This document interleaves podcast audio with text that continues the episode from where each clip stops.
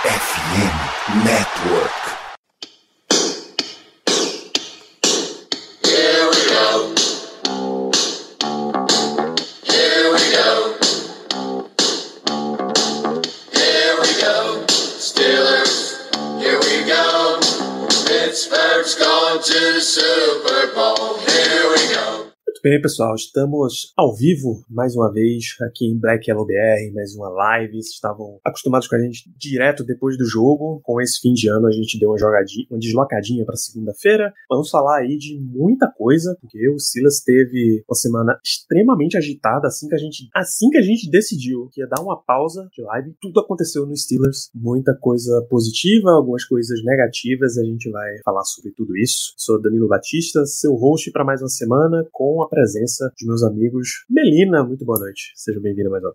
Boa noite, eu tô improvisada aqui, sem câmera boa, sem iluminação boa, porque estou viajando, ou seja, vitória dos Steelers. É isso, Melina segue invicta nessa. Invicta fora de casa. nessa circunstância. Muito bem. Léo Lima, boa noite, seja bem-vindo a mais um programa. Boa noite, boa noite Danilo, boa noite Melina. Tô aqui, não achei minha calculadora, então tô tendo que usar do computador porque essa semana já começam os cálculos pesados, né? Aquele, como diria Tristão Garcia, é, aquele 1% é sempre 1%, né? Já virou 2. Eu sonhei, eu sonhei que virou 7.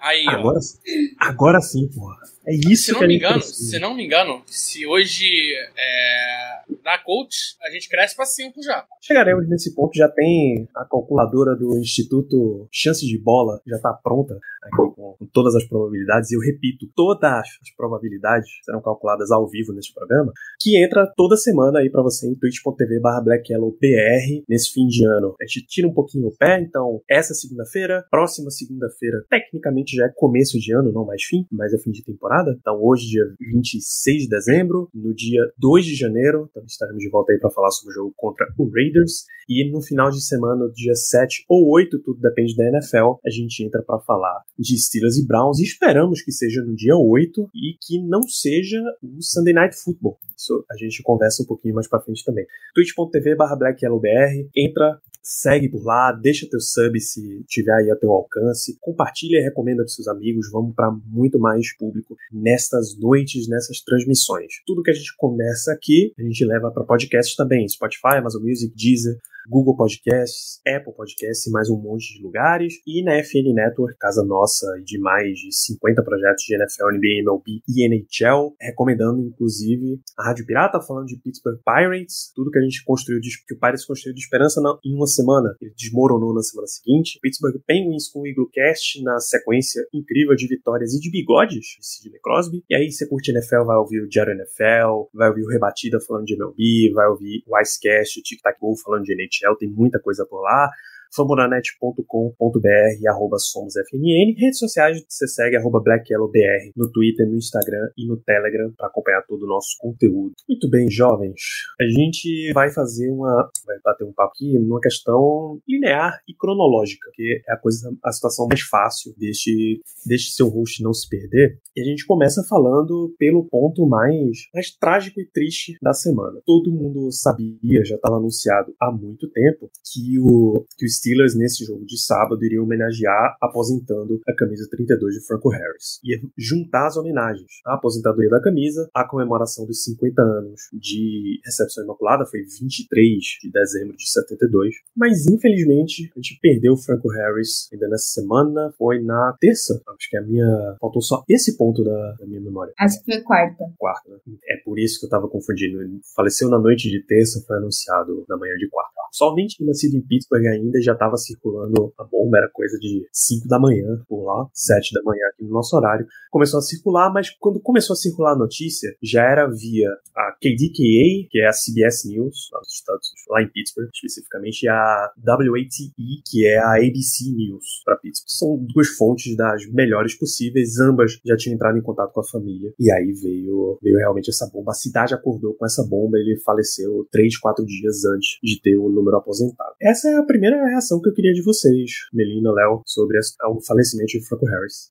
A gente começa difícil e vai, vai melhorando a situação. Cara, triste, né? É triste. É, acho que o mais triste num geral, além de você perder um ídolo, foi ele não ter tido a chance é, de passar pelo, pela, pela camisa dele se aposentando e tudo mais, que é o que a gente sempre quer ver. É, e talvez seja a coisa mais importante para um jogador, é, pensando no quesito marca. Cara, se, se, tu tem a camisa aposentada, ainda mais num time como o Chile, que é um time que não aposenta a camisa. É, então é uma marca muito grande. E, e é duro, né? Três dias antes da, do jogo, é, dois dias antes do, da, da, data mesmo, da, do aniversário de 50 anos. É, mas é a vida, né? A vida tem dessas.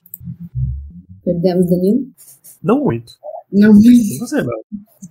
Não, eu fui. Eu já, aqui já foi. É, Melina. Ah, acho que é isso, não tem muito o que falar. Foi muito triste, porque foi muito em cima da hora, e foi do nada, ele não, não tinha nada, pelo menos não, eu não tava sabendo de nada, ele tava. Tinha acabado de postar uma foto no Instagram, imitando a recepção imaculada com um pacote de salgadinho, sabe? Tinha acabado de ir no podcast do, do Move, então. Ah, foi muito triste, que foi muito do nada, e porque faltava muito pouco pra ele ver a camisa dele ser É isso. Franco Harris faleceu aos 72 e toda, toda a série de homenagens já estava marcada. A cidade de Pittsburgh estava muito fria, teve uma semana de frio intenso, que até dificultou para as homenagens ser feitas. Tudo que ia ser na área externa do estádio foi deslocado para a área interna, porque a galera não ia aguentar ficar do lado de fora. E você já trazer as coisas para dentro já diminui potencial de público. É, você já diminui até aquela história do cara tá passando nos arredores. Todo mundo em Pittsburgh sabia o que estava acontecendo, mas o cara tá passando aos arredores, tipo, o que é aquela aglomeração ali? Vou me juntar também, deixa eu ver o que é, pode ser um negócio maneiro. Então, toda essa série de fatores vai prejudicando. O dois locais centrais foram para as primeiras homenagens. Primeiro, o memorial da recepção imaculada, que aí a gente precisa explicar como é o monumento, como é que funciona, tá? Eu já mostrei essa imagem antes, mas o Three Rivers Stadium, que é o estádio onde foi feita a recepção imaculada em C2, os Steelers e o Pirates dividiam esse estádio. Ficava num lugar. Ali para 2000, 2000, 2001, eles fizeram um acordo e dividiram. Então, o mesmo terreno enorme que ocupava o Three Rivers Stadium foi dividido para os dois e o local do estádio, o estádio original foi demolido e no local dele é estacionamento menos dois pontos. Esse monumento que fica no meio, que tem marcado lá como uma calçada da fama, o local exato onde Franco Harris pisou no gramado, uma marquinha de bota lá e fez a recepção. Eles fizeram isso no mesmo lugar. E uma coluna do estádio, porque uma coluna do estádio ficou de pé quando eles fizeram a implosão. Tipo, se a gente implodiu o estádio isso aqui ficou de pé, resistiu. isso aqui resistiu e vai ficar aqui desse jeito anos e anos. Ninguém toca nisso. E aí, de um lado construíram o Heinz Field ou Jacobs Stadium, do outro lado construíram o PNC Park, a casa do, do Pirates. Então esse monumento foi um dos pontos e o aeroporto de Pittsburgh, que é outra das coisas marcantes. Sempre que você chega por via aérea em Pittsburgh, desembarca lá no aeroporto internacional, no desembarque tem uma estátua do Franco Harris fazendo a recepção imaculada é quase que um abraço para você de Pittsburgh tá chegando ali naquele momento. Eles tiraram essa estátua porque no desembarque fica meio difícil de das pessoas terem acesso, né? Eu, por exemplo, passei pelo aeroporto e não encontrei com a estátua, porque ela ficava só no desembarque. Então eles tiraram ela, colocaram no saguão central e aí as pessoas foram lá depositar flores, um monte de Terrible Town, então as homenagens ficaram nesses dois, nesses dois pontos. É, o, a família já anunciou, junto com o Steelers, junto com a prefeitura, de que o velório público vai ser no afirmar aqui no próprio estádio. A gente tem um Champions Club, uma área mais VIP ali do estádio, que vai ficar aberto ao público, com estacionamento grátis, 1 às 5 amanhã. Tá? Então, você que está ouvindo a gente, assistindo a gente e está presente em Pittsburgh nessa terça-feira, dia 27, você pode ir lá dar o seu, os mandos a Franco Harris. Então, tudo isso tá, tá disponível de homenagem. Passando para o jogo, que o Steelers continuou tendo lá a sua partida contra o Las Vegas Raiders. Ao entrar no estádio, normalmente é o a Fashion Week dos jogadores, né? Eles vão desfilando ali nos corredores até ir para o vestiário. Pat Frymouth deu uma ideia absolutamente genial. Isso eu tenho, tenho imagens aqui para vocês. Vou, vou, colocar na tela instante. Todos os jogadores entraram por esse túnel trajando o camisa 32 para o Harris, o modelo que eles iam usar, alternativo, tudo do jeito que tem que ser ali nos confortos. A, o Twitter do Steelers trouxe, trouxe para as imagens. Eles só tinham as imagens só dos jogadores trajando as cores vai ser bonito hoje. E aí depois o, o Steelers, o, da coletiva, Mike Tomlin divulgou que Pat Frymouth foi quem deu a ideia. Então aí todos eles foram entrando vestindo camisa. Perfeito. Quer aprofundar nisso, Danilo? À vontade. Quão surreal, o quão surreal é um jogador ter que dar essa ideia pro time. É, pô, caramba, gente, tá falando do jogador que fez a jogada mais importante da NFL, a jogada mais famosa da NFL, é, a votada, a jogada mais é, inacreditável da NFL. É, e, cara, um end de segunda inista tem que dar a ideia como o nosso amigo Caio diz, é o famoso compromisso com a mediocridade. E aí, em alto tom, né? E assim, para uma franquia que é que preza pela tradição, ser tão tradicional, preservar seus valores e tudo, ficou esquisita a história. Ficou muito esquisita. Eu sei que eles não estão acostumados a fazer aposentadoria de camisa, mas esse é, esse é, o tipo de homenagem que os Steelers tinham que fazer o tempo inteiro. Será que o Steelers contratou uma empresa especializada em, em aposentar camisa? A gente não sabe fazer, né? Quem não sabe, encontra alguém que sabe. E aí todos os jogadores entraram desfilando, inclusive o nosso glorioso técnico Mike Tomlin, para o qual foi uma honra estar comandando um time que participou de um momento tão histórico da, da NFL. É, todos disseram o quão importante foi ter vivido esse, viver esse momento, né, de, de uma homenagem desse tamanho. Então todos eles trajaram essas belas cores. E, infelizmente, Mike Tomlin não pôde estar na sideline com esse modelo, porque afinal é o mesmo modelo que os jogadores estavam usando em campo e ficar meio, meio esquisito. Que bala, Tomlin. Olha o estilo do homem. Com essa touquinha, tá o puro estilo. Quando, quando você abre o tweet a primeira vez, dá a impressão que ele vai ser esse daqui, jaquetinha, mochilinha, mas não. Ele é de touquinha, de cordão. Parabéns pro Tomlin. Será que ele tava de Black Air Jordan? É, é fácil um. Yes, right. Com certeza ela já é fácil É uma grande pergunta. É uma grande pergunta. Então, o, o ângulo da câmera não deixa ver, mas essa a gente pega. Então teve esse momento da camisa ao entrar, assim que os Steelers, vou ter que buscar lá no, no Instagram da equipe. Steelers entrou em campo, além de todas as homenagens, nosso capitão Ken Hayward foi carregando uma bandeira 32, a Harris. Pelo amor de Deus, se você, você não tinha chorado até esse momento, impossível. Eu chorei na mesa da ceia, esse momento. Todo mundo chorou e quem não chorou tá quem disser que não chorou tá mentindo. E temos o vídeo também. Temos a, a foto de Ken Hayward entrando com a bandeira 32 e, e o, Instagram do Steelers no me tira uma dúvida, Danilo. Talvez Eu achei saiba. que fosse cravar a bandeira ali no meio do. Foi, ia ser, ia ser irado, ia ser irado. Mas me tira uma dúvida. A gente, eu sei que tem alguns tipos de patch que a gente pode colocar, tanto em camisa como em capacete. É, a gente poderia botar, botar um homenageando o Franco Harris na próxima temporada, pelo menos? Acho que sim, né? Aí, tá. E fica sim. aí a dica, então. O, o Steelers fez para né? É, fez, fez pro jogo também, né? Jogou, todo mundo jogou com patch. Né? 50 anos da recepção imaculada. É, mas eu digo fazer um pro Franco Harris mesmo, nem que seja um capacete, alguma coisa que dê pra ficar, é, além da aposentadoria da camisa, mais uma homenagem ao, a um cara tão importante. Ao cara que literalmente mudou a história do Steelers. Né? Era um time e depois dessa jogada o Steelers virou o Pittsburgh Steelers Game Pass de Pra esse ano, no mínimo, ele tinha que terminar o ano com o decalquezinho no capacete. Ele já tá usando um número 3 Sim. pelo Dwayne Haskins, acrescenta ali ao lado. Não vejo problema algum. Problema absolutamente nenhum. É, então a gente teve mais uma homenagem como essa e no intervalo o Silas fez a cerimônia de, de aposentadoria. O Art Rooney, ele falou, claro, foi ele quem levou a camisa ao centro do campo, ao palco. Toda a equipe de 1972 estava presente, foi o ano que aconteceu a recepção imaculada. Então, não estranhem se vocês não verem nomes não tiverem visto os nomes marcantes dos Steelers como uh, Lin Swan e John Stallworth, por exemplo, que eles foram draftados em 74 64 todo o time de 72 estava lá, Art Rooney segundo estava lá, deu a declaração e, e, ele já abre da forma que é para quebrar todas as pessoas, o emocional de todas as pessoas. Não era para ser desse jeito, era para o grandão estar tá aqui com a gente, mas infelizmente ele não teve. E aí a, a esposa e filho de Harris, é, Dana e Doc Harris estavam presentes. No... É, e foi um cara que apareceu muito na temporada, né? No draft, é, o vídeo é todo sobre ele. Essa é a grande piada do draft. É, sempre sempre constantemente uh, aparecendo na, nas redes sociais do Steelers, sempre estando lá presente no, no Acrisure Stadium. É, é, cara, é, uma, é um cara que vai, vai, ter, vai ser uma falta sentida. Diferente de, por exemplo, o, o, o Terry, nosso, nosso TB12 verdadeiro, é, que não se faz nem um pouco presente nunca. Franco Harris vai, ser, vai fazer muita falta. É isso aí. Se o que, o que eu não tinha chorado ainda quando bateu esse momento aí, não deu, cara. Não deu. Essa daí não tem, não tem a menor condição. Ele encosta a cabecinha no ombro do, do Art Rooney e já Ao fim dessa história, deixa eu até parar aqui para a internet me ajudar. Ao fim dessa história, eu fiquei procurando o ponto aonde o Steelers vai deixar o, o 32, sinceramente. Porque se for aquela. Porque não é aquela faixa lá no topo da arquibancada. Que dali passa muita torcida por ali, a galera fica lá assistindo, assistindo mesmo. Embora seja um ponto de passagem. Então, ficar? Eu sei que atrás das atrás dos do Y, atrás dos gols, são, são os pontos do Hall of Honor do time. Quem entra pro Hall of Honor da, Honor da equipe fica por lá. Então eu realmente não sei. Eu lembro de da aposentadoria da camisa do Brett Favre, eu acho, do Packers. Brett Favre foi do Bart?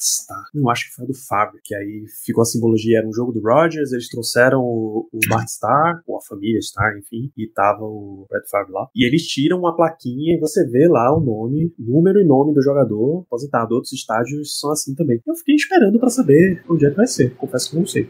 Cara, eu não lembro onde estão as outras. Não sei. Pois é. Pois é. É, eu, eu sei que a gente tem, a gente tem um local onde ficam a camisa do, do Joe Green, do, do Ernie Stoutner, mas é, é, isso, é só isso. Não sei se tem algum outro, alguma outra coisa, não sei se tem alguma referência dentro do estádio, talvez por ser um estádio aberto é, não tenha nada, mas por que que não tem também? É isso, pô, o É, será que não valeria também, né? botar no telão, sabe? Bota no telão, pô. Bota lá no, do lado do telão. É, Já, já tá complicado de fazer, vender publicidade mesmo. Eu realmente não sei. Juro que assim que a gente souber onde é uma homenagem mais permanente, a gente coloca lá no, nas redes, no Instagram, no Twitter. Bom, ficou a, a revolta da galera com a NFL Network, que vocês passaram. A transmissão do jogo para os Estados Unidos foi via NFL Network. Geralmente, quando tem essas rodadas triplas de sábado, eles fazem, fazem esse rolê. Pro Brasil veio a ESPN, tratou como se fosse uma rodada normal, três, três horários, três transmissões de jogos, a maior parte dos jogos foi no sábado, já para não perder a audiência no domingo, que só teve três jogos, um em cada horário. No Brasil, a, a Rede TV, pela primeira vez, teve um jogo isolado, só ela passando, sem nada aparecendo na ESPN, né, Broncos e Rams, enfim. E eles ficaram, e a NFL Network ficou o primeiro tempo inteiro anunciando, olha, no intervalo vai ter a cerimônia de aposentadoria do Franco, da camisa do Franco Harris, você fica por aqui que vai assistir. Bicho, foi dizerem no telão, dizerem no estádio, aparece o Art Rooney, entra comercial. Acabou, porque o discurso do Art Rooney foi rapidinho e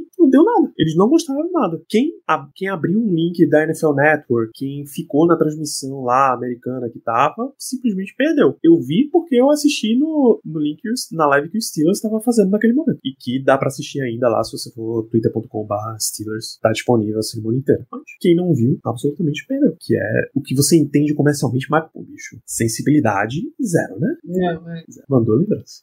É, tivemos toda a cerimônia e, por fim, o Najee Harris, ele disse, pelo amor de Deus, todas, a, todas as relações de Najee e Franco Harris, já nem precisa ressaltar mais. O Najee estava tendo um evento de caridade em Pittsburgh no passado, e Franco entrou sem ser anunciado, sem, tecnicamente sem ser convidado, mas ele entra a qualquer momento na hora que quiser. Ele entrou, fez uma, uma mega doação, foi no palco, fez discurso e tal, e Najee Franco Harris, né? meu Deus do céu, que, que isso tá acontecendo aqui? Então, teve esse momento e Najee deu também, por, por conta própria, ele deu a bola do jogo pra família, o Harris. Que também é outra das paradas que, se não tivesse acontecido, tem, tem que acabar a franquia. Pelo amor de Deus, né? Pelo amor de Deus, né? Deus, tem que fechar e abrir uma Drogazil no lugar. Eu, eu, eu abri aqui, eu entrei no, no Maps, né? Google Maps, consegue fazer, entrar dentro do estádio e dar um, e olhar do centro do campo. É, tem um total de zero referências a qualquer número aposentado do Então, é, pode ser que não seja aposentado literalmente só no, no, no, no livrinho. É, tem um livrinho lá do. Ah, li, livro do Steelers, já tá lá aposentado. Já que é pra ser conservador, que seja é, dessa maneira também, pelo visto, né? Eu sei que na entrada do estádio, em uma das entradas do estádio, né, tinha um, um- mais um memorial exatamente do que um museu. É, ficavam uns cinco, seis totens para as seis, seis troféus do Super Bowl, mais uns, mais um espacinho assim de totem. Eu acho que umas quatro, uns quatro lados só de totem, com alguns grandes jogadores de da Universidade de Pittsburgh. Afinal, eles dividem estádio, né? Aí tem do, do Aaron Donald, tem do Larry Fitzgerald, tem do Dan Marino e tem mais galera. Mas essa área recentemente foi reformada, Deus do céu, a palavra reformada fugiu, e se transformou num museu, o Hall of Honor Museum, dentro do Acrisure Stadium, onde eles têm não só as essa, essa eu vou mostrar para vocês, literalmente a página da, do Google Imagens imagem, porque são, são muitas coisas para mostrar ao mesmo tempo. Então, ó, eles têm todas as todos os aposentados, do, os homenageados no Hall of Honor, né, a bolinha de aço, que essa é uma ideia do cacete. Bola de aço, uma foto e uma descrição do cara. Então aqui tem o Heinz Ward, tem o Joey Palomalo. Curiosamente, o Ward tá colorido e o Palomalo tá preto e branco. Não é porque faleceu ainda, gente, pelo amor de Deus. Não, é, é, é. Dá, dá uma sensação de falecimento desnecessário, né? Pelo amor de Deus. Aí você tem alguns vestiários, é, camisa de época. Então, esse, o ano em que o futebol americano profissional chegou aos Steelers. É, aí tem foto da inauguração e quem tá na foto da inauguração? É, James Brune. Então tem uma série de, de coisas. Ó, pose Heinz Ward fazendo recepção, uma área só dedicada ao Super Bowl 40. Tal. James Harris, curiosamente, são os dois indicados dos Steelers ao Hall da Fama da, da NFL esse ano. Uma área para a própria recepção imaculada. Tem um carro pintado com as cores dos Steelers também. Um museu. O que eles foram achando, eles foram é, metendo. É um museuzinho padrão. É, um museu. Né? Tem, é, tem até uma representante do Melverso conhecendo o museu entre as fotos do. Mais uma. Essa vai, né? Essa, essa vai. É legítima. Sim, tá de costas. Até de, até de cima tá. Então tem. É, e olhando, olhando ali, é Bradshaw barra Franco Harris na imagem.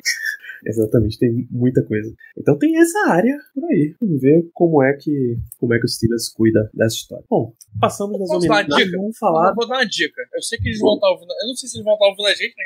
Falando português, então às vezes fica a barreira linguística na complicada. Mas, cara, já que não tem muito espaço, aposenta em cadeira. Bota uma cadeira, um númerozinho aposentada numa área do tipo. Jogadores aposentados, como se realmente eles estivessem em espírito no estádio aí. Que legal.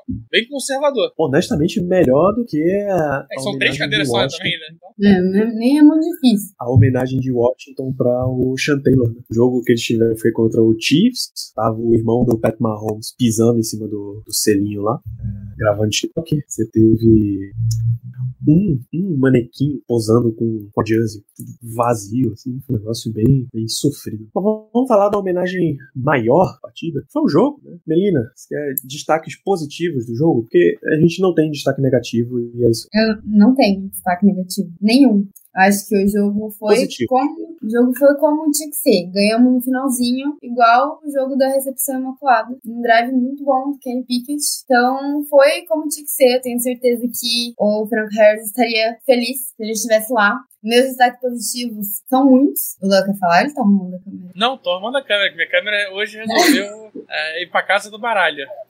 Não, mas eu vou dar um destaque positivo aí, que o Danilo pediu um. É... Tá, deixa eu ver. Meu Deus, eu não tenho muito. Tá, eu vou começar a defesa. Levi Wallace. Levi Wallace, ele engoliu Davante Adams. Ele teve duas recepções para 15 jardas o jogo inteiro. Eu não, e não sei. Foram quando... contra, não foram contra o Levi, não. Foram contra o Não foram contra o Levi? Foram contra o. Então, eu não sei quantos targets ele teve, mas ele não existiu no jogo. As maiores jogadas Nove. do. Nove? Nove targets no jogo. Duas de nove. As maiores jogadas dos, dos Raiders foram corridas. Então, Levi Wallace, destaque da defesa, assim, pra mim, no geral. Defesa como um todo. Eu achei muito boa. Achei que foi a defesa mais dominante que a gente já viu nessa temporada. Acho que era disso que a gente tava precisando. Concordo plenamente. Léo, eu queria que você, você começasse com um destaque positivo. Eu já vou lhe entregar um destaque positivo. Chama-se Cam Hayward. Da entrada à saída, o foi perfeito. Surreal, né? Surreal. Quanto ele jogou, realmente é, era o rei hoje que a gente conhece. É, esse é o cara que a gente conhece. É o cara dominante, é o cara que é, derruba é, OL, é o cara que cria jogadas, jogadas grandes. É, foram dois sacks e um tackle for loss. Foram dois sacks e três tackles for loss. E mais um passe defendido. Então é um jogo realmente inacreditável. Um jogo que é, é, não sei se pela mítica toda que o jogo acabou criando, naturalmente, né? Jogo de aposentadoria, de camisa, que marcava 50 anos da, da jogada mais importante. É, na semana que, que, o jogador faleceu. É, e a gente sabe que o Ken é um cara muito. Que sente muito esse tipo de coisa. É, e sente por bem, né? É um tipo de coisa que, que é dentro, vai dentro do coração dele, ele, ele, ele consegue jogar baseado nisso. É, para mim foi o grande nome do jogo, o cara que destoou completamente do, do resto do time. O time foi bem, mas o Ken Hayward jogou hoje foi pra calar nossa boca, né? Bateu nele a temporada inteira. É, mas é isso que a gente quer ver dele. É, e aproveito, cara, para puxar o senhor Najee Harris, que apesar de só 53 jardas corridas, que é um, vai, é um número baixo, mais 42 recebidas, que já é um número alto para running back. É, cara, que jogo bom dele, que jogo bom do Najee. É, acertou bloqueio, acertou gap, fez jogada boa. Cara, ele tem, ele tem uma jogada que é numa recepção, que é que ele termina com 19 jardas. Ele recebe a bola, 5 jardas, tem dois caras na frente dele. É, são, sei lá, 4 jardas até o first down, tem dois caras na frente dele e ele ganha 14 jardas nessa jogada.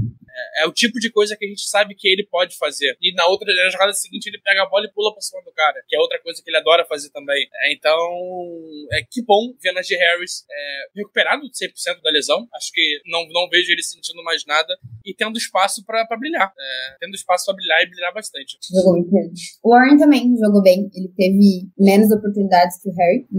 Harry. Harris. Mas ele jogou muito bem, ele teve um bom. Acho que a primeira. Ele recebeu bola, conseguiu first down recebendo bola, correu bem, quebrou tackle bem. Então, nosso jogo corrido, mais uma vez entrou, foi mais um jogo para mais de 100 jardas. E mais um jogo que a gente parou o oponente não deixou eles passarem de 100 jardas. Acho que tem 50 jardas. 58, né? É o, é o sexto jogo da temporada que a gente sai de menos de 100 jardas. É um número bem bom pra uma defesa que é tão ruim quanto o jogo terrestre, né? Uhum. Finalmente eles, eles resolveram melhorar nesse aspecto. Ainda de Nagy, eu, eu disse lá no nosso QG antes do jogo que eu tinha colocado, colocado um dinheirinho em, nos deuses do futebol, na mística do, do futebol americano pra acontecer. Uma era que o Steelers ia vencer o jogo, que o Steelers não ia perder esse jogo de homenagem, de nenhum. E a outra era para ter touchdown de Najee Harris. Porque você ter um touchdown de running back chamado Harris nessa noite, bicho, tava fácil demais para não acontecer. Não aconteceu, mas tá, foi uma, uma parada bem intuitiva ter feito. Se tivesse colocado em over de jardas totais, provavelmente tinha, tinha tirado. Mas aí é da vida. Dá para levar o destaque pra, pra defesa inteira. Principalmente defesa contra, contra a corrida. Josh Jacobs, 15 carregadas para 44 jardas. Nada. Brandon Bolden. Brandon Bolden ainda tá aí pela NFL. Josh McDaniels é uma mãe mesmo. Uma carregada para zero. Teve 14 ali do Der 14 jardas corridas do Derek Carr. Detalhe, Josh Jacobs é o líder de jardas terrestres da liga. É, são 1.500 jardas corridas. É o terceiro em touchdown, com 11 touchdowns corridos. Terceiro não, quarto com 11 touchdowns corridos. É, e, cara, a gente segurou ele pra 44 jardas. A maior jogada dele foi a que o cara fez no face mask, que foi no ano. Sim. O que, para mim, o retrato do jogo é que os pontos-chave tira você consegue notar pelas estatísticas e pela progressão. Toda vez que o Steelers cedia terceira descida para Hunter Renfro, que é o mestre de terceira descida de Vegas, sofreu. Na hora que acabou essa festa, acabou o Raiders. O Steelers parou Josh Jacobs, o Steelers basicamente parou Darren Waller, ele tem uma para 34, bastante coisa, mas o, depois disso são 3 para 24. Davante Adams não foi um fator no jogo, ele tem duas recepções para 15, ninguém mais apareceu, nem correndo, nem recebendo. Então, o Raiders foi um time de 6 e 9. 6 e 8, depois da derrota 6 e 9. O Steelers jogou, a defesa do Steelers jogou para um time de 12 vitórias, 13 vitórias. Os caras apareceram, apareceram muito bem. O que eles seguraram aqui é excelente. Três sacks ainda. É, tem sack para tem dois de Cam Hayward e um de Alex Heisman. Tem interceptação. O Steelers teve três nesse jogo. Uma de Minka, uma de Ken Sutton e uma de Levi Wallace. Um momento Ah, muito Wallace. Foi uma defesa muito clutch nesse jogo. A primeira lance do foi logo né? depois do, do Minka. Do Minka. A primeira interceptação foi logo depois do, do Pickett ter sido interceptado. Então foi literalmente no, no outro snap, assim. Não teve nenhuma jogada entre a interceptação do, do Kenny e do, a primeira do Derek Carr. A segunda também eles estavam avançando bem, podiam pontuar mais. E a terceira, óbvio, pra ganhar o jogo, pra tirar a bola da mão deles de vez, faltando, sei lá, 30 segundos no relógio. Então, A, a- a defesa foi tão bem que até no lance do touchdown do Hunter Renfro, que foi um belo touchdown, é, o Ken Sutton toca na bola, cara. O Ken Sutton vai lá embaixo, toca na bola, desvia a bola, é, e ainda assim o cara consegue pegar a bola e fazer touchdown. É, o único. de- te- só trazendo alguns pontinhos, já que a gente não vai trazer nada negativo, pontos pequenos. É, o primeiro dele, Tyrande, é, porque o Tyrande deles foi o que mais recebeu a bola de novo. Então, mais um jogo que ainda é uma dificuldade nossa, apesar de ter conseguido. Cara, gente segurou o Derek Waller e 58 jardas já é um número bom. É, focou o trabalho, claro, no Devanteadas. Estamos falando aí dos melhores é, corredores da liga, recebedores. É, mas eu consigo ver que essa defesa tem coisa pra melhorar ainda, cara. E isso é que me deixa tão entusiasmado, sabe? É, cara, tu olha pro lado lado e ver. Dá pra melhorar. A gente tá jogando com o Spillane, que fez um bom jogo. Diga-se de passagem, fez um bom jogo. É, a gente tá jogando com. Como é que é o nome do rapaz? Miles Jack, que não jogou nada, não, tá, não tem jogado nada. É, Devin Bush tem aparecido uma vez ou outra. Jogou É, bem mas Jogou jogo. bem de novo, é. Então, mas são esses caras que, cara, tu olha e fala, pô, Elijah Riley. isso aqui não é um time, isso aqui não é o Steelers. É Trey Norwood, que é o cara que falha no touchdown, é Malik Reed. E ainda assim, to- é, com esses nomes, a defesa fez tudo isso, sabe? Então, esse é o poder coletivo da defesa que a gente sempre, que a gente sempre levanta. A gente sempre faz questão de falar que a nossa defesa é a, é a melhor que tem da liga é, em temporadas, né? Padrão. E, e- e mostrou hoje que pode ser, cara. Que consegue ser, que dá pra ser. É, o tempo ajudou muito, óbvio. Jogar contra o frio sempre ajuda, mas da mesma maneira que ajuda a nossa defesa, ajuda a defesa deles. E não foi assim que funcionou, né? Nosso ataque conseguiu jogar. É, e outro nome pra levantar é ele, George Pickens, e o menino Jorrito. He got the dog in here, não tem como. É, Rorrito, Rorrito Pickles, é, 5 de 5, 57 jardas, um touchdown, touchdown da vitória. É, o nosso, nosso amigo grande Filipone, ele adora falar umas, umas besteiras, mas ele, ele trouxe um ponto muito engraçadinho. É, o último jogo que a gente teve numa situação tão parecida, onde o QB terminou com um touchdown, uma interceptação, um touchdown no drive final, é, para ganhar o jogo, pra cima de um recebedor novo, foi justamente é, um Super Bowl, lembra? 46 43? É, então, que o Sr. Big Ben terminou com 12 jardas a mais que o Pickett, é, touchdown e interceptação igual, e o game winning drive é, de um cara que tava começando a crescer na liga. É, então, uma lembrança boa pra um, um dia, dia de lembrança, dia de memórias. Isso, marcar 13 pontos também nesse jogo, como lembra Guaravita 300ml. que baita username, parabéns. Foi exatamente a mesma pontuação que o Steelers fez lá em 1972. Aqui ele terminou 13 a 7? 12. 12? 13 a... Essa, agora foi uma vergonha. É? Deixa eu lembrar o placar daquele jogo. Foi uma vergonha. Guaravita, só com a gente aí quanto foi o, o placar do jogo. A sua internet deve estar melhor do que a nossa. Então o Steelers fez exatamente os 13 pontos. 13 a 7. Muito obrigado. 7. Foi também bola no último drive. De novo, eu fiquei esperando que a bola fosse ser com a recepção do Najee Harris. Não precisava ser uma recepção tão dramática, mas eu achava que fosse ver, fosse ser daquele jeito, o que nos traz para Kenny Pickett, que é um ponto positivaço esse jogo. Positivaço. Lançou interceptação e esqueceu que lançou interceptação. Sim. Continuou jogando do mesmo jeito. Quarterback no frio é complicadíssimo, porque, um, o frio você vai perdendo o movimento dos dedos, e o movimento de dedo é crucial para quarterback. Dois, a bola pro recebedor fica uma pedra. Não, e ainda mais quando a mão do quarterback não é tão grande assim, né? E já joga do luva. E a joga Deve ter botado um aquecedorzinho ali no é, A bola fica uma pedra pra segurar.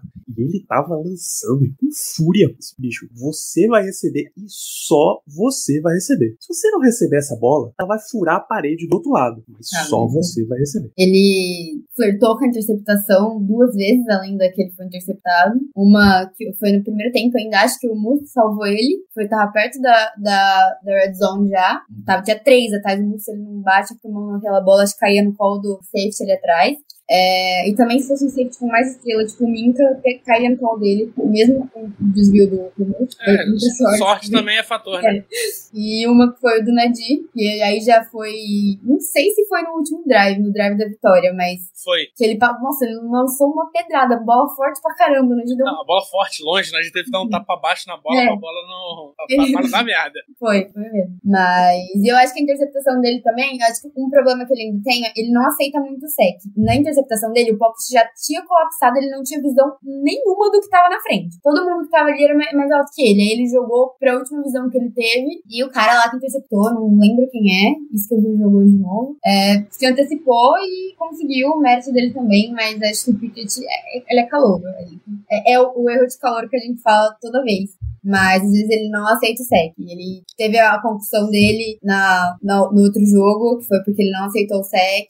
E agora não aceitou sec, foi interceptado, mas tudo bem. O menino jogou demais. Eu acho que de quando ele começou lá na semana 4, 5 pra agora, ele, ele é outra pessoa já. E, Mel, a- ainda conseguindo soltar a bola, como diria Big Ben, é, se eu não soltava a bola, quem, quem sou eu pra falar alguma coisa do que ele tem feito? É, a gente sabe que é muito um Steeler Way, né? Então, de receber porrada e mostrar que é resistente. E, e o Pickett tem feito isso muito bem. É, mas às vezes vai dar errado. E, cara, acontece, acontece. Ainda mais sendo um calor. É, mas a o que mais me encanta nisso é a evolução dele. Jogador, ele tá evoluindo, ele você vê que ele tá melhorando, que ele é um jogador muito melhor do que na semana passada e na semana retrasada e por aí vai. É, cara, ele, ele teve um game winning drive da Red Zone que ele não tinha feito ainda na liga. Quer dizer, é o segundo game winning drive dele, é, mas o primeiro que ele passa a bola pra, ter, pra fazer o touchdown. É, é o primeiro que ele, que ele tem esse, esse momento em, uma jogada. É, aí eu vou ter que bater um pouco de palma pro Matt Canada, porque apesar de tudo ele conta com a sorte. Porque a jogada do touchdown foi a mesma jogada não. do lance anterior, que ele passa a bola pro, pro Frymouth e, e o Frymouth recebe a bola. Era uma jogada clara que era pro, pro Pickens.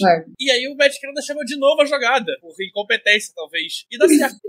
É, então, Nossa, mas foi coisa... muito bonita. Eu, eu, já vi essa jogada 89 vezes, eu acho. Não, muito vi, vi, câmera de trás, câmera da frente, é, de um lado do outro, o, o Sims passando cruzado. O corte é, é que o Sims faz pra arrastar a marcação, não, foi maravilhoso. E eu, eu, eu, não sei, eu só não vi o Johnson, falaram lá no nosso QG que ele foi engolido, mas eu não vi, eu vi a Ele nem correu, ele nem correu a rota, ele, ele, ele, ele, ele, dá, ele dá três passos, para e fica olhando pra trás, então ele não dá nem pra chamar que ele correu a rota. Mas foi muito bonita, muito. Ele tá, nossa, foi perfeito, assim. Janela maravilhosa, que tinha um safety lá, que mais um pouquinho ele conseguia, ia conseguir desviar a bola, não ia conseguir interceptar, mas ia, ia conseguir desviar. Foi, não, foi maravilhoso. E acima de tudo, cara, confiando no, no recebedor. É, uhum. A gente teve, tiveram duas jogadas antes a essa, do Pickens, que são bolas difíceis, ele pega a bola. É, uma, inclusive, é uma jogada linda, que é, é, é para pro lado esquerdo, ele pega a bola, vai lá pra cima do cara e vai embora. Uhum. É, e mostra a segurança, né? Se o QB passou a bola duas vezes, bola difícil, vai e pega a bola, cara, no touchdown ele não vai nem passar duas vezes. A bola é pra tu mesmo, é, não tem tu, vai tu mesmo, e é isso. E, e a jogada foi boa. É, e aí, cara, tem dois, dois nomes que não foram bem também, que a gente tem que citar sempre, que é Deontay Johnson e Pat Frymouth. É, cara, cada vez que o Frymouth pegava na bola, uma comemoração bizarra da torcida. A torcida ama esse cara, esse rapaz. Ele foi muito é, clutch também. Ele conseguiu clutch, dois touchdowns, assim, que precisava.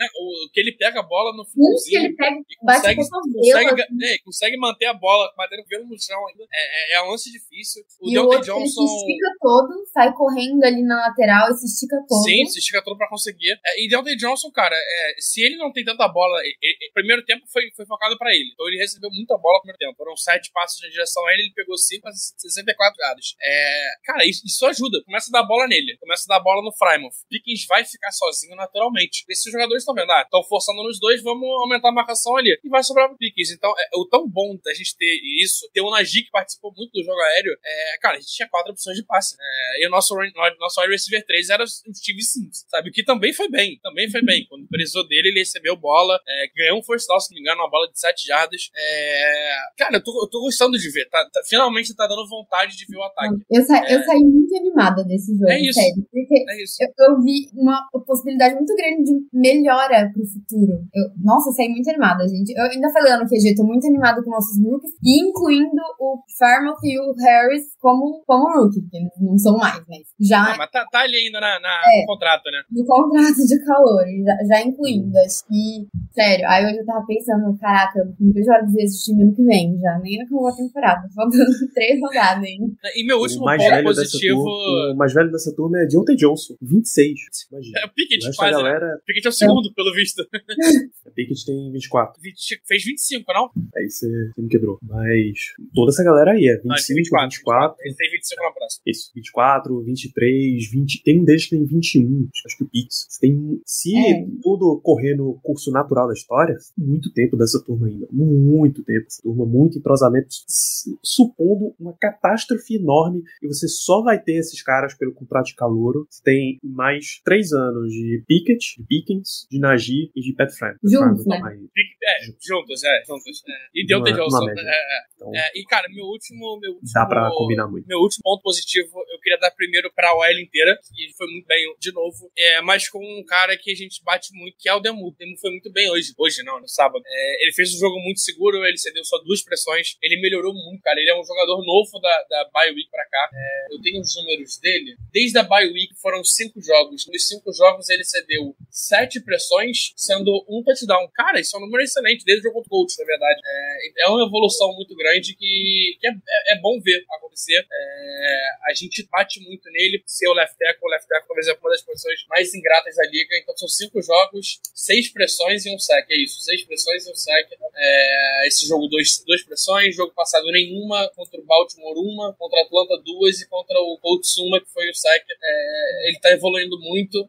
E, cara, é, não vou dizer que a gente tá seguro pro futuro, mas eu me sinto muito mais confortável do que semana passada e que anterior e por aí vai. Então é mais um cara novo que tá no segundo ano só, jogador de terceira rodada, é, que tá evoluindo, cara. Tá evoluindo. Enquanto o coleguinha do lado, o Dodson, é, só piora, o Demur de 24 anos só evolui. Então é interessante. É, talvez isso facilite a gente pensando na frente na hora de free agents, na hora de draft também. É, e, cara, parabéns, Demur, pelo, pela partida. Certamente, se. Só uma história. A única que ele cedeu foi um sec, né? Não, a gente não tem Ele, sec. ele tem um saque só cedido, né? Esses Isso, é porque você jogos. mencionou, Ah, tá. você mencionou touchdown, eu fiquei levemente Ah, confuso. não, não, não. Confundi, não. Foi sec. É, então beleza. são seis pressões, sendo uma delas um sec. É um número muito bom pra OL. Bom mesmo. Isso.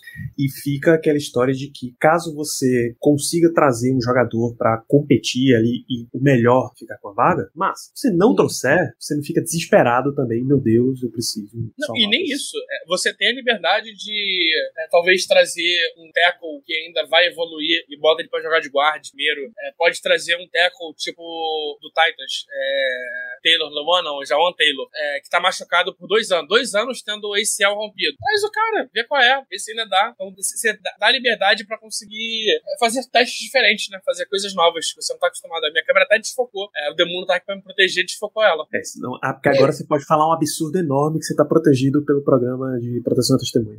A gente vai até colocar uma voz de pato vozinha.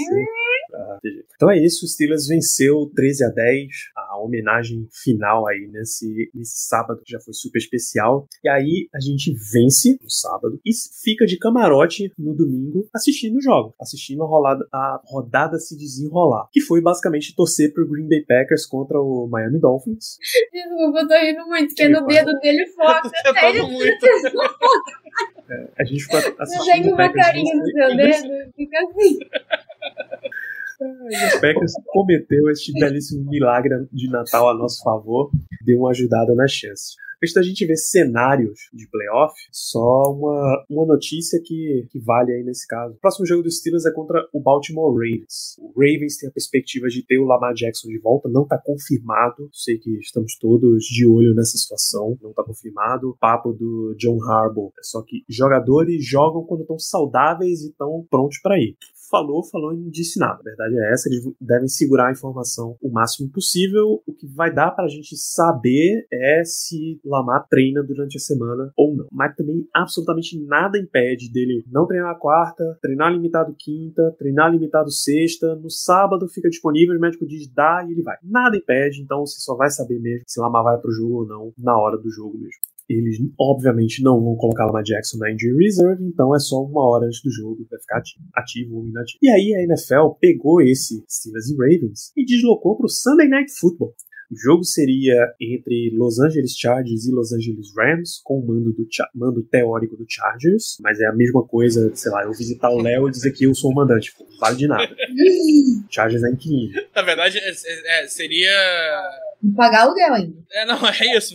Você vir morar aqui em casa, não Seu pagar o Madruga aluguel e que falar é, que é dizer que é mandante na casa do seu barriga, pelo amor de Deus. Então, teoricamente, manda do, do Chargers. Mas aí eles tiraram esse jogo, esse jogo passa pro segundo horário e Steelers e Ravens sobe pro Sunday Night Football. Ou seja, pode ser um jogo de altíssimo potencial aí de implicação em vaga de playoff. Ou pode ser um jogo que não vale mais nada pro Steelers. Nem Ravens. O Ravens está classificado, eles garantiram com a vitória em cima do Atlanta Falcons a vaga deles para os playoffs. O que tem disputa pro Ravens é o título de divisão. O Bengals está uma vitória à frente. Eles precisam, eles vão se enfrentar na última rodada. Então eles precisam continuar ganhando para chegar ainda com chance de disputa. Ou E o Bengals tem um o calendário Bengals tem. complicado. Então, o Bengals enfrenta o Chiefs na próxima semana. Chiefs? Chiefs não, o Bills. O Bills em casa, mas é o Bills. E em casa também Baltimore Ravens. São dois jogos que tudo pode acontecer, né? Então, o que é que a gente tem para fechar essa história? Playoff. O Steelers continua tendo chances de classificação para os playoffs. Nesse momento, de acordo com o Instituto 538, que tem mega, uma mega calculadora simuladora disso daí, que é quem vem dando esses percentuais de playoff pra galera. A ESPN tem os cálculos dela que levam em consideração também qualidade do time, força de calendário e tal. Esse é bem mais, bem mais direto. A gente tem um calendáriozinho que o, link vai ficar no post desse episódio pra vocês ficarem brincando. Ver se eu consigo trazer para vocês ele em tempo real. Vocês terem uma noção de como é esse rolê. Então, deixa eu ver se eu encher a tela assim, melhora. É, melhora um negocinho de nada. Tá? Qual é o, o lance desse calendário? Tá aqui o nosso, nosso glorioso Steelers. Tá? Tem 3% de chance antes de começar agora o Monday Night Football. Ele, e menos de, um, de 0,1% de chance de ganhar Super Bowl. Aqui é, os outros pra dois mim tá é. quatro já, hein? Pra você já tá 4? Pô, vou até Ih, atualizar. tá, né? E a situação é crítica, pô. É no, no lance lance. Aí, aí, 4%. aí. Isso deixa é É sonhar, meu sonho. de por cento e por cento a gente chega lá. É, ir pra playoffs, ganhar a divisão, que os Steelers não tem mais chance, ganhar uma bye na primeira rodada, que obviamente os Steelers não tem mais chance, e ganhar o Super Bowl, a gente tá com menos de 0,1%. Se eu marco vitória contra o Baltimore Ravens, que é esse primeiro jogo, vocês não vão conseguir ver com, com toda clareza, mas é esse primeiro aqui. Já dá uma melhoradinha. Ele sobe para 8% e ele começa a recalcular as chances de todos os outros. Para dar referência, uma derrota automaticamente elimina os Steelers. Ele não pode mais. Aí hoje tá um caso sério. Ele não pode mais classificar. Ele sobe para 10% para quebrar toda a minha teoria. Bora, meu. Ele vai ficar com 10%, ótimo. Então vamos perder todos os jogos até o final. É, ele faz esses, esses cálculos em tempo real. Vou por Ah, hora, pronto. finalmente. Virou. Então é esse todo o rolê. Se vocês quiserem, o tanto que vocês quiserem ficar brincando com isso daí, fiquem à vontade. Eu vou até parar, porque não vai ter, não vai ter muito sentido a gente ficar calculando e levar um minuto para ver cada possibilidade. Mas em resumo, acho que se a gente buscar o playoff picture nesse momento fica melhor. Ah, em resumo, o Steelers tem que perder, tem que torcer para que as equipes que estão dentro de vaga de wild card e as equipes que estão in the hunt percam, certo? Quem é essa galera hoje? Baltimore Ravens já tem a vaga, mas o Steelers tem que ganhar do Ravens. Jacksonville Jaguars hoje tá in the hunt, tá com 7 e 8. Não, não. Não, é é o Titans tá in the hunt agora. É. Jaguars tá É com verdade, ele é, o, divisão. ele é o número 4, ele é o número 4, é verdade. É porque o, o site da NFL, ele divide em quem já garantiu e quem tá. Ele põe todo mundo em the, ele põe em the hunt. Quem tá dentro das vagas, ele põe em the É, bubble ainda e não, tá não fora. É, confirmou a, a- a vitória da divisão. Mas ok, hoje o Jaguars lidera a divisão, certo? O Los Angeles Chargers tá dentro, tá na vaga 6. O Miami Dolphins tá na vaga número 7. E o Baltimore Ravens tá na vaga de número 5, mas aí ele já tem a vaga garantida. Então, Chargers e Dolphins são alvos essenciais para os Steelers. O Dolphins tem 8 vitórias, o Chargers tem 8 vitórias. Se o Steelers quiser passar o Chargers, ele precisa chegar a 9. Se ele quiser passar o Dolphins, ele precisa chegar a 9. E o Dolphins tem um agravante, tem confronto direto. O Dolphins ganhou dos Steelers. tá? Então, não tem como empatar. Chargers talvez, talvez tenha uns critérios aí. O, O Dolphins tem é- outro agravante também. Ele tem dois jogos direto agora. Então são dois confrontos que ele tem que perder e são pra concorrentes. Então os concorrentes só podem ganhar um dos. Só pode ganhar contra o Dolphins. O outro jogo não. É muito. É uma situação complexa. Dolphins, peraí. Dolphins tem Patriots e tem Bills. Bills já. Não, Patriots e Jets. Ah, Patriots e Jets, rapaz, aí pega, aí pega. Se ele, ou seja, o nosso alvo número um é Miami Dolphins. O Dolphins O e Chargers, têm o, o. Chargers é, eles tem- jogam hoje, tem três jogos. Uma vitória classifica. Uma vitória do Chargers contra qualquer time já classifica o Chargers. Então, é, tem uma vaga, uma vaga pra, pra cinco Muito times, vai. E aí tem alguns Então, agravantes do tipo: o Jaguars se, se ganha do Titans a última partida, não importa o resultado da, da- das seguintes partidas do Titans. O Titans está eliminado. Então o Titans pode ganhar essa próxima partida, é, perdeu pro Jaguars, acabou. Tá fora. Fora dos playoffs.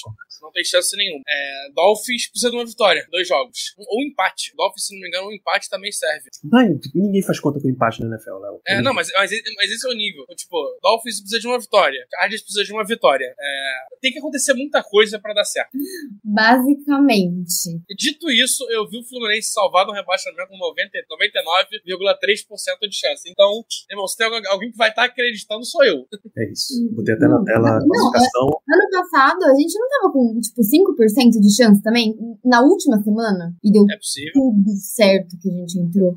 Tipo, os Colts perderam dos, dos Jaguars, acho que foi. Sim, E sim, é isso. eu acho que foi, tipo, a gente tava com isso, 5% de chance. Mas, né, esse ano tá mais difícil.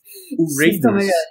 O Raiders já é o mais improvável dessa turma. Uma vitória de dois times acima dele, acabou. Porque ele é o que tem seis vitórias hoje, e essa linha de wildcard certamente vai estar. Tá, a linha do wildcard vai estar tá no mínimo em nove vitórias. Então, é positivo, né? Quem tiver positivo, quem tiver positivo tem chance. Quem não tiver, Isso. tá eliminado. O Steelers é o outro que tem o sofrimento, mas aí é o cenário que a gente tá comentando. O Titans, ou entra como campeão de divisão, ou já era. Foi o que a gente acabou de comentar aqui. Ele vinha com essa liderança na NFC Sul até essa semana, mas o, o Jaguars deu uma recuperada fenomenal e assumiu a ponta. O Jaguars enfrenta o Houston Texans na próxima semana e o próprio Tennessee Titans na semana final, o que tem uma chance razoável de ser o Sunday Night Football da última semana. O Titans ainda pega o Dallas, é... mas tem um agravante, né? É, o quarterback do Titans se chama Malik Willis. Isso. Isso é o pesado. O Ryan Daniel machucou, né? Então, a chance do Titans... O Titans é um time que eu, particularmente, boto fora da disputa. Eu não vejo o Titans disputando de verdade. Acho que tem que acontecer muita coisa, ainda mais com é, o que o Jaguars está jogando, o que o Sunshine está jogando. É um cara que... É um time que eu, eu não boto brigando com a gente. É, dito isso, não tem muito time brigando. a gente sobe a AFC East, tá um caso seríssimo. O Bills levou é. a divisão pelo terceiro ano seguido. E os próximos confrontos do Bills são Cincinnati e New England. O Patriots precisa ganhar as duas para entrar. E para eles é mais forte ainda, porque eles entram e tiram o Dolphins. Pra, pra gente, pra gente é melhor os Patriots ganharem dos Dolphins agora e depois perderem dos Bills, é isso? Ah, é a única possibilidade, não tem outra. É exatamente Porque se o Patriots não, perde é. pro, pro Dolphins, o Dolphins já, já tá classificado. Tá. Mas aí a última vaga fica aberta. Na é, real, na aí real, a vaga do Chargers. Aí, né? Chargers é. Isso, aí vai pro Chargers. Só que, vejam como é complexo citar cenários aqui. O Steelers vai pro jogo no domingo, Sunday Night, já sabendo o resultado de dois jogos do Chargers. Eu até subi para colocar o Chargers na tela. O Chargers tem 8 e 6 e tem mais três partidas. Ele tá fazendo, vai fazer o Monday Night do Dolphins também, né? Não, ele vai saber um resultado do Dolphins e dois do Chargers. Então, se os dois times ganharem um dos três jogos, pelo menos, é, o Chargers ganhar um dos dois e o Dolphins ganhar o jogo dele, já acabou pra gente. O jogo não vale nada. O jogo vale ferrar o, ferrar o Ravens, né? Ferrar os Ravens e tentar uma campanha Nem tanto, porque eles já estão classificados também. Não, mas dificultar eles ganharem a divisão e tentar uma campanha positiva. É, porque hoje, hoje Baltimore tá contra o campeão da FC South. Seja Jacksonville, seja Tennessee, ninguém, ninguém lá vai, nenhuma outra divisão vai bater as 11 vitórias do, de Cincinnati. Uhum. Ninguém vai chegar nas 12 de, de Kansas City. Ninguém vai chegar nas 12 do Bills. É, Léo, quem é o último confronto do Los Angeles Chargers? O último é confronto do Chargers é Denver. É Denver, ah, bicho. Aí você me quebra muito. Mas, cara, é aquilo. Veja... É, é, um Denver, é um Denver de técnico novo. É, não sei se não, técnico não, não, novo, para, mas. Para, para. Não, mas, cara, querendo, querendo ferrar o Chargers. Confronto de divisão. Mas que era. Veja aonde. Vamos lá enquanto torcedor de um time que tá ali o tempo inteiro fazendo conta, a gente, a gente brinca que o, o, meu, o time que eu torço o esporte não joga o brasileirão, ele joga o nervosão. Você já entra fazendo conta, bicho. Esse aqui não pode disparar, esse aqui tem que perder. Esse... Nasceu com a calculadora na mão, sabe? Veja aonde a minha cabeça já estava indo. Qual o próximo jogo de Kansas City? Kansas City e Buffalo. Kansas City e Denver. Kansas, não, Kansas City é, é Bears, né?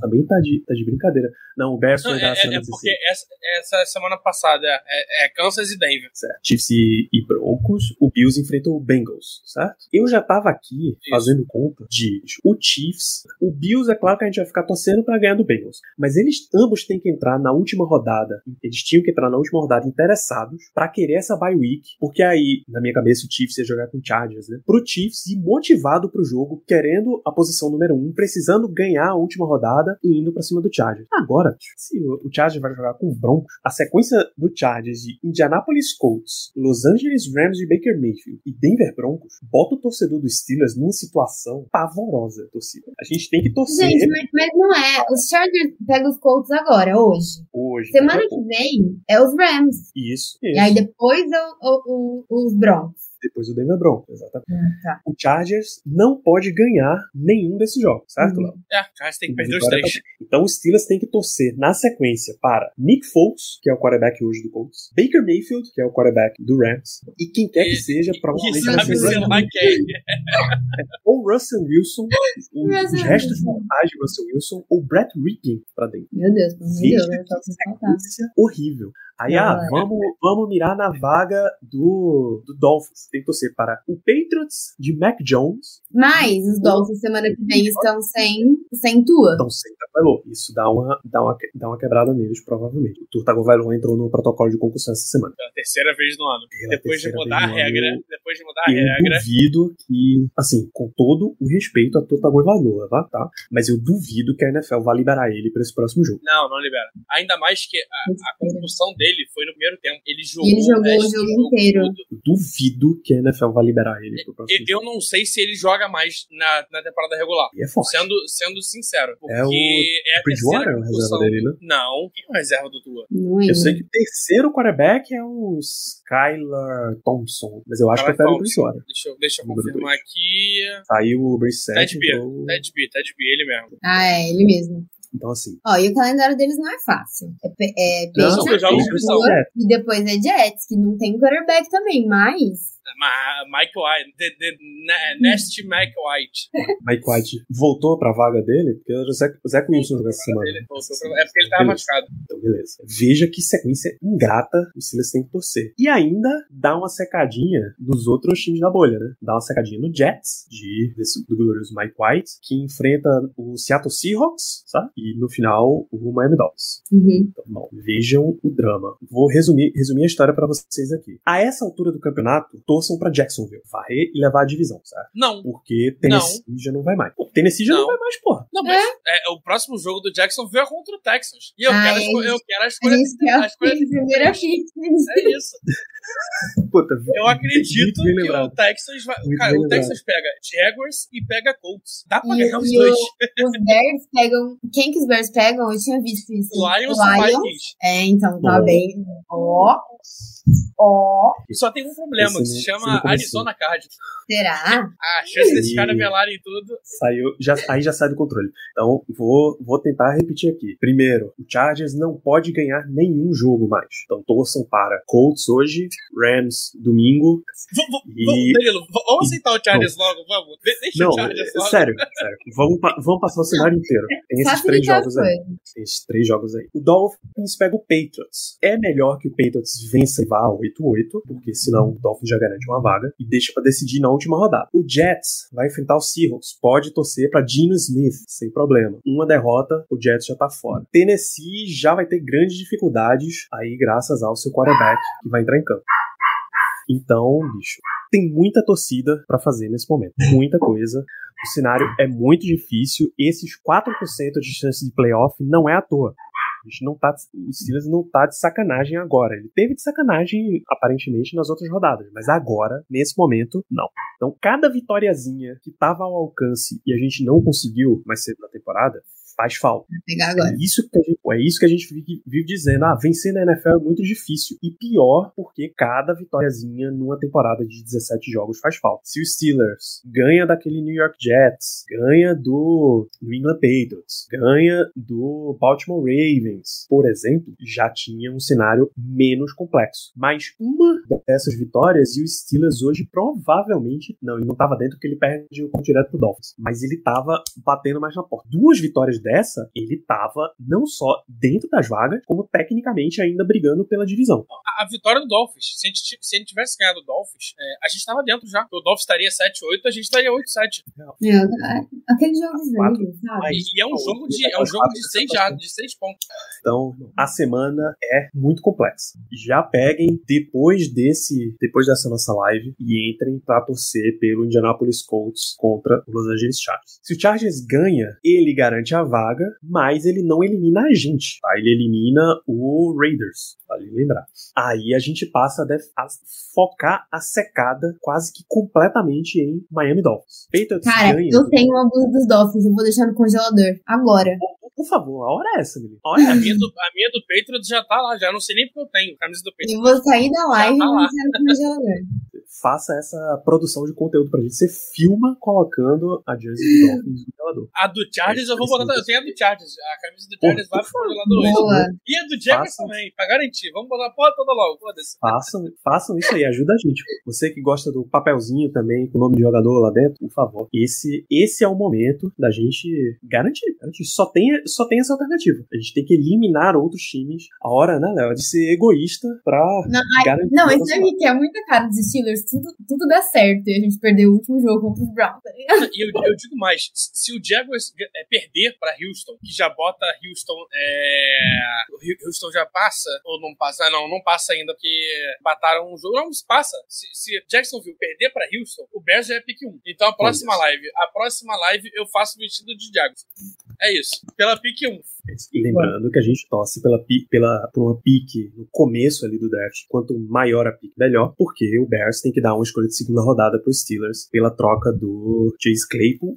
E. Lembrando que Miami não tem uma escolha. Ou Sim. seja, a pique já sobe uma. Então, se, se por acaso o Bears tiver a primeira escolha geral, a pique 32 é dos Steelers. É, não vai ter o quinto ano de contrato, mas é a pique 32. Imagina poder escolher dois jogadores do top 32. Quando é que a gente fez isso da última vez? Perfeitamente. E se bater essa chance que hoje tá menos de 0,1% e o Steelers for campeão do Super Bowl, o Steelers vai ter as escolhas 31 e 32 do draft. Olha só, delícia. E eu É vou ter uma a gente tatuagem nova. Porra, é pra isso que a gente faz. Agora, a situação. Você viu? Torça para tal time, torça pro Colts, torça pro Rams, o quê? No, final da história, toda essa torcida não adianta de nada se o Steelers não Ganha ganhar todos os seus jogos. A partir de agora, irmão, ganhou, Playoff Continua. todo jogo. perdeu, tá fora. É isso. O Steelers vai Sem, entrar numa sem, sequência. sem querer zicar, mas da mesma maneira que o nosso time é largo pra dar tudo certo, o nosso time é largo pra dar tudo certo e a gente perder. então, É, é. por favor, bota a camisa do Steelers no forno. Você vai botar o resto do congelador, bota a do Steelers no forno. Vamos garantir. É, tem isso também. Esse, esse é o momento, um momento de muita torcida. Com isso, a gente en- vai encerrando nossa live dessa semana. Eu acho que a gente passou por tudo que tinha de passar, né? Do, de nota de falecimento, a esperança, a chance de vida. A gente já cumpriu todo o ciclo sem fim que o Rafik anunciou pro Simba. Então, Melina, suas considerações finais pra gente fechar a noite de hoje. Não, tô até perdida, nem sei, nem sei mais organizar as ideias de tanta coisa que a gente já falou. É, considerações finais. Eu tô desde o começo da temporada aqui, sendo super realista com vocês, mas galera esquece. Vamos focar em desenvolver nossos calouros. Pois agora eu não vou mentir pra vocês e falar que eu, eu tô acreditando, tá? Nem que seja isso aqui. O- os 4% que a gente tem de chance são os 4% que eu acredito. Mas, por outro lado, eu também tô bem pé no chão com muita certeza de que isso é muito difícil. Mas já sonhei duas vezes que a gente foi. Já sonhei que a gente foi pro playoff, já sonhei que nossa chance foi pra 7%. E o Danilo mostrou que se a gente ganhar dos Ravens, vai pra 7%. Então, Não, vai pra Pode 10 ser. até, até passa. pode ser uma premonição, mas. Eu tô, tô feliz, que eu falei a hora que a gente tava comentando o jogo. É, eu fiquei muito animada depois do jogo, porque eu vi muita, vi muita evolução já nesse jogo e vi muita chance de evoluir muito mais pra frente. Então, mesmo se a gente não conseguir essa vaga nos playoffs, acontecer tudo errado do outro, do outro lado de todo mundo que a gente tem que torcer contra e torcer pelas milhares de coisas que tem que acontecer. Mesmo se alguma coisa lá não der certo, a gente vai continuar torcendo pra gente ter essa, essa mística aí, que também não importa muito, mas que é bom ter de não ter temporada negativa e de continuar desenvolvendo cada vez mais nossos queridos rookies que são o futuro da franquia. Então, acho que esse é o, o- a live podcast que eu tô fazendo, que eu tô mais animada do ano inteiro, assim, não só com o que pode acontecer nessa temporada ainda, mas com o que futuro reserva pra gente, que eu acho que são coisas Perfeito. Léo, aonde tem 4% de possibilidade, a gente é 96% de fé? 99% de fé, né? Porque, como diria o Casagrande, é 5 pra ganhar e 6 e 8 pra perder, né? Então, é. Acho que é isso, acho que é isso. A gente tem que estar esperançoso, cara. O time evoluiu, o time. Acho que a Bel falou tudo sobre a importância da temporada de ser evolução. É, e agora, já vendo o time evoluindo, acho que ir pros playoffs, mesmo que vá pra jogar contra o Bills, City, Kansas City Chiefs, é, e seja um jogo bizarro, mas é, é bom estar lá, é bom é, ter essa, essa experiência na, na- no currículo. Nosso grupo de jogadores do ataque, a média de idade deve ser o quê? 22, 23 anos? Pô, é importante. né? Então, que a gente consiga essa vaga. Se não conseguir, que pelo menos fique positivo para porque Mike Tomlin merece. É, ele tá sendo criticado o ano inteiro, então é sempre importante. E Tristão Garcia é, tá convidado para próxima live. É, se quiser aparecer, se gente tiver com chance ainda, quiser aparecer para explicar a matemática, mais do convidado, é, é, isso. É isso. E por fim, a gente traz a, a mensagem do Rodrigo aqui. Mesmo perdendo os dois últimos jogos, a temporada é um grande sucesso, principalmente se você compara com um Saints da vida que nem perspectiva tem de futuro. É a diferença de ter um quarterback na NFL de hoje. Porque Pat Frymouth foi, foi bem ano passado, Najee Harris foi bem ano passado, Deontay Johnson teve momentos até aqui, e mesmo assim você vinha melan arrastando melancólico. Você tinha Mitsubishi jogando esse ano, era melancolia total. Mas quando você tem um quarterback e você sabe que a hora que você encaixa esse teu quarterback, você vai para anos e anos tranquilo na posição, e na posição mais importante dos esportes, o caminho, a janela, ela começa a abrir de novo, sabe? Não, e daí, já, já... Ganhar os próximos dois jogos é ficar 3-3 na divisão, quarterback calouro. É, ganhar os próximos dois jogos é terminar na conferência 6-7, a conferência mais difícil da liga. É, não à toa, contra a NFC a gente tá 4-1. É, você vê a diferença de, de confrontos. É, e ganhar o próximo jogo, ir pros playoffs é garantir é, uma chance de um calendário muito mais fácil também. Perder é garantir uma escolha mais alta. É, todo, todo ponto agora, nesse momento que a gente tá, a gente conseguiu evoluir o time e tudo que acontecer agora é benéfico. Se a gente vencer, a gente tem chance de playoff, vai ser benéfico. Se perder, vai ter uma escolha melhor no draft, também é benéfico. É, a gente quer ganhar. A gente mais importante é ganhar. Mas se perder, não, é ruim, mas nem tanto. É só, é só não perder de forma humilhante. Aí também é demais. É, também. É demais. E, ó, você ainda coloca.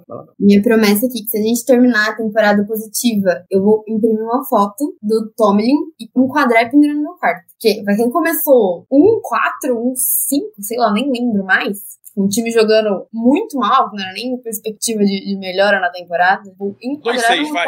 2-6 na Bay. Então, vou enquadrar uma foto do Tomlin no meu quarto. Perfeito. E se o Silas ganha os próximos dois jogos, ele ganhou de dois times. Um é time de playoff, é time disputando no seu máximo possível, um rival enorme. E o outro time tá eliminado. Mas tem todo o interesse de continuar jogando forte. Eles ainda têm. Eles ainda querem entrosar aquele quarterback deles lá que eles contrataram. O Browns não vai tirar o pé. Não, e ganhar tá do Browns é, é, é, dar moral pro nosso Houston Texas. Você nem vai perder, vai cair numa pique e vai subir na outra. Olha que maravilha. Então, bicho, não tem absolutamente motivo nenhum pros Steelers não ir disputar tudo. Aí, sendo eliminado, já é outra história. Você vai continuar querendo jogar, você vai continuar querendo ver o que você tem de juventude mais, passou. E aí a gente fecha com os, os avisos da sequência. A gente tá hoje, segunda-feira, do dia 27? 26, 26, 26 de dezembro. Tá? Essa é a nossa última live do ano. O próximo, próximo jogo do Steelers é dia 1 de janeiro. A gente volta a ter live na segunda-feira, dia 2. Então, feliz ano novo para todos vocês que estão nos assistindo e ouvindo. A gente já deixa aqui de antemão. Depois desse jogo com o Ravens, independente do resultado, a gente faz uma live depois do jogo contra o Browns. O que é que acontece? Se o Steelers perder para o Ravens, ou seja, estará eliminado, é enorme a possibilidade da NFL trazer esse jogo para o sábado, dia 7 de janeiro. Porque é um jogo que não vai ter conexão mais com o restante da NFL, basicamente. Se tiver algum desempate aí de força de calendário e coisa assim, eu acho que a NFL vai passar por cima de toda a gente ao vivo no dia 7 depois do jogo. Vencendo, o jogo deve ir pro dia 8, a gente entra ao vivo no dia 8 depois do jogo. Classificou para playoffs. A gente volta a falar de playoffs. A gente deve fazer uma live no meio da semana de prévia e no fim de semana depois do jogo. Classificou pro Divisional Round, mesmo processo enquanto for classificando, a gente vai fazendo lives. O Silas não passou para os playoffs. Deu as 96% de chance e a gente não entrou. Então, live pós-Browns. E na terça-feira a gente já entra fechando a temporada. Melhores, melhores e piores do ano. As decisões que o Steelers tem que tomar na off-season. Então, vamos focar nos próximos jogos. Aí, férias, a gente vai vendo. Então, nos vemos. Então, torcida. Daqui a meia hora começa o Monday Night Football, ou até menos. Torçam pro Colts. Ponto principal. Torçam aí nos cenários que a gente já trouxe. Segunda segunda-feira, depois do jogo contra o Ravens. Jogo contra o Ravens no domingo à noite. Na segunda noite a gente vem aqui conversar sobre o que ficou o qual é a situação que a gente tem. Vai ser, vai ser animado semana. No mínimo, muito animado. A gente se vê por lá. Grande abraço. Here we go.